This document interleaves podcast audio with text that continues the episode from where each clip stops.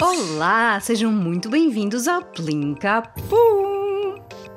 Neste episódio vamos saber o que é que o Guilherme e o Rodrigo decidiram fazer com a girafa, o chimpanzé e o crocodilo, uma vez que mudaram de habitat. Olá, eu sou o Rodrigo, tenho 12 anos. Eu sou o Guilherme, tenho 11 anos. Aqui tenho uma girafa que tem uma capinha de Natal e com um chapeuzinho de Natal.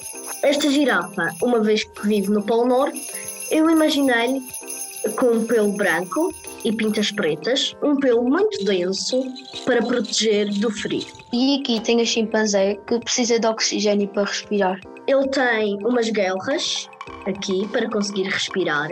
Eu imaginei que ele tivesse umas membranas numas patas muito longas para conseguir nadar a alta velocidade. Tenho o crocodilo andar de carro numa cidade com carne na bagageira e com carne à frente dele onde ele vai conduzir. Estando na cidade, ele não podia aparecer sem roupa. Para se proteger da luz solar, usaria um chapéu e uns óculos de sol.